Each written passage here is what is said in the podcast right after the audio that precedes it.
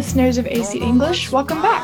欢迎大家收听由一席文化出品的《老外来了》，This is 翩翩，This is Selah，我在美国向大家问好。哎，Selah，最近美国有一个女孩，是不是在你们国家彻底火了？Yes, a girl has gone viral in America recently. 哎，这是什么时候的事情啊？Um, since the presidential inauguration of Joe Biden. 啊，拜登的总统就职典礼。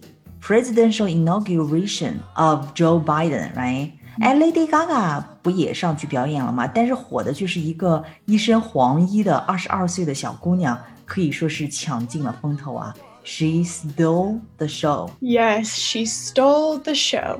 她好像是背了一首诗，对吧？ Yes, um, she read a poem at the presidential inauguration of Joe Biden. 然后这首诗就让美国人民彻底被打动了。 Yes, it caused millions of people across the country to be moved, and she got universal praise. 啊，获得了全球好评，She got universal praise。哎，我还真有点好奇这个 Amanda Gorman 了。 Exactly. Now many people are wondering who exactly is Amanda Gorman? 哎，对啊，她到底是个干嘛的？为什么这个 Amanda Gorman 为什么她可以在总统就职典礼上背诗呢？ Yes, so today we are going to talk about the poet Amanda Gorman. 嗯，我们今天就来聊一聊二十二岁的美国爆火女诗人 Amanda Gorman。那第一个问题哈，就是 Who is Amanda Gorman？是何方神圣呢？ Well, she was born in Los Angeles in 1998. 啊，九八年出生于洛杉矶。哎呦，这么小。 Yes, she's very young. And she was raised by a single mother who was a sixth grade English teacher. And Amanda also has a twin sister. 啊，单亲家庭长大的，妈妈呢是英语老师，是 sixth grade English teacher，六年级的英语老师。哎，这个其实就跟妈妈是语文老师的中国孩子一样，是吧？怪不得会写诗呢。他家的这个相对来讲，这个学习氛围可能更浓一点吧。 Yes, she said that she was raised to not watch very much TV and was always encouraged by her mother to read and write a lot. 嗯，少看电视，多读书，而且他天分应该挺好的吧？ Well, did you know that she actually has a hearing disorder?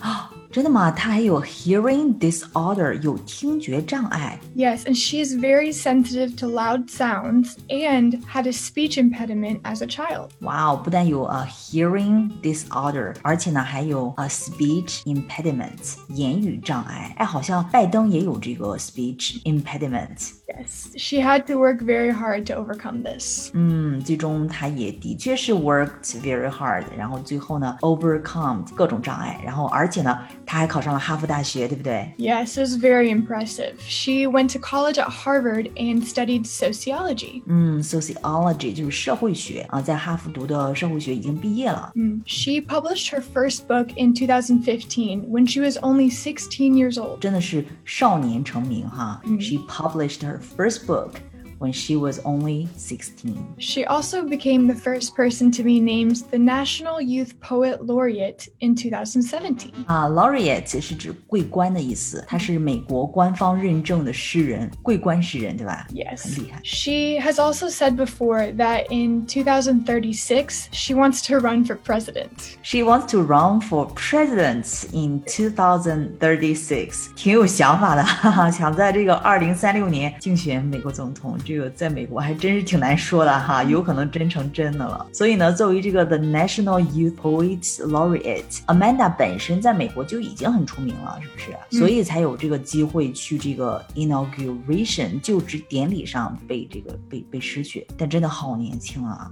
才二十二岁哈。 Yes, when she read her poem at the inauguration, she was the youngest poet to ever read at one, at only 22 years old. 嗯，史上最年轻的，the youngest poet to read at inauguration。 There have actually only been six other poets, but none of them were as young as her, and there was only one other woman. 嗯，出名要趁早啊！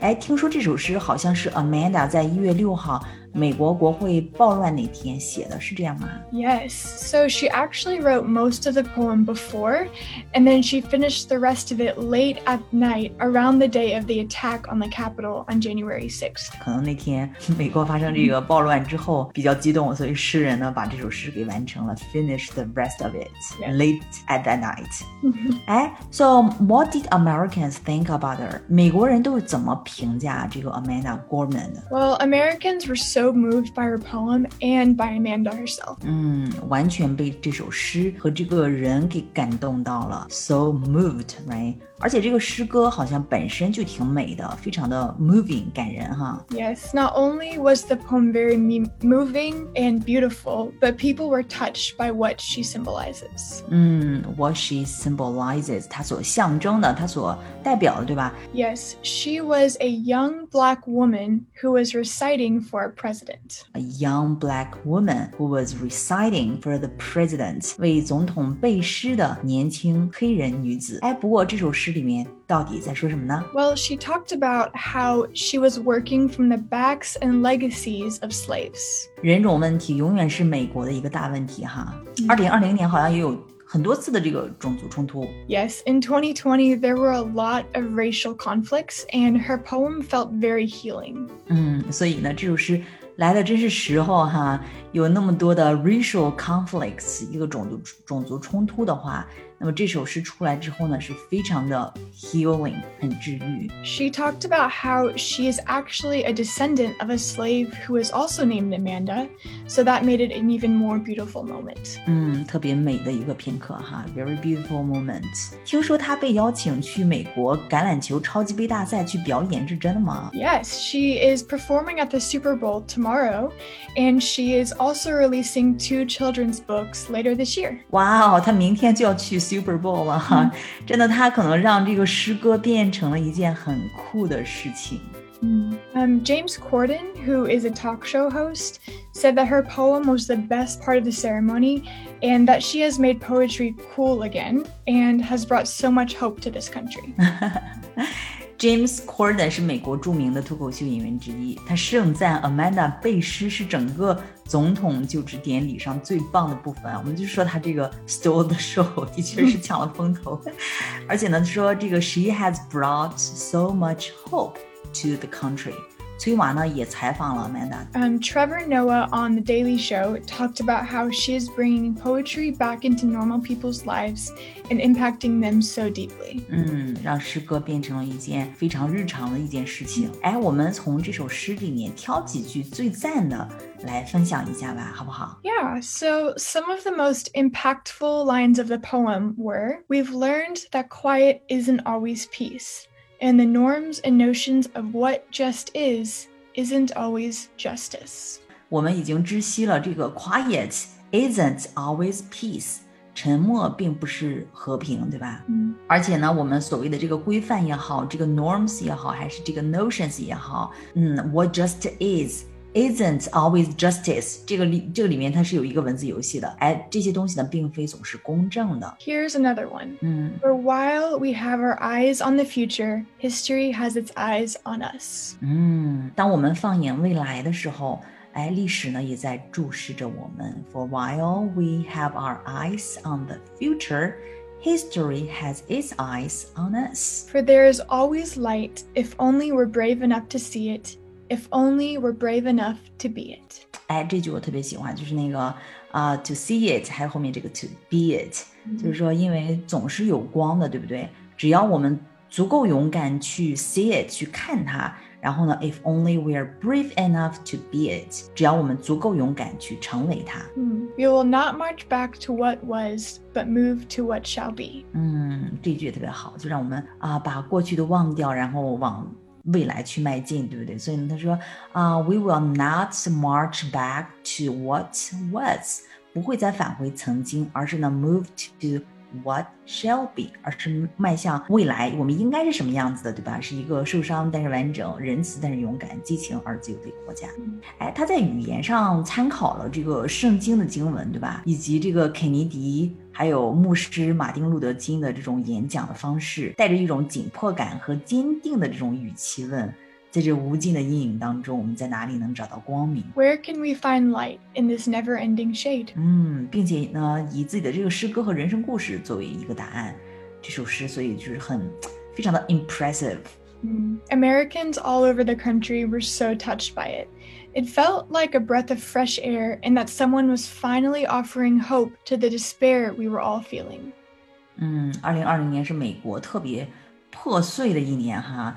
这首诗呢，就像 a breath of fresh air，一股新鲜的空气，对不对？She recognized the pain we have all been through and showed us that we can heal together.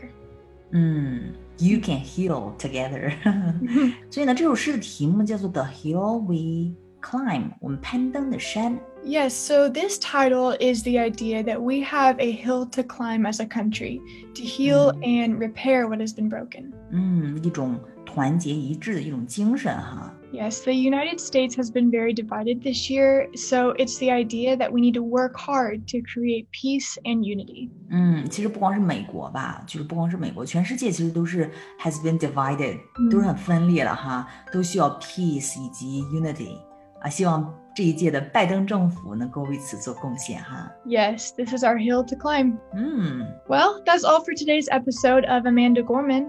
Thanks for joining us. If you enjoyed the episode, make sure to subscribe, rate, and leave a review from whatever platform you're listening to. Until next time. 嗯，不知道大家喜不喜欢今天的节目？如果你喜欢的话，make sure to subscribe, rate, and leave a review. 欢迎大家点赞、转发以及留言。Until next time, bye bye.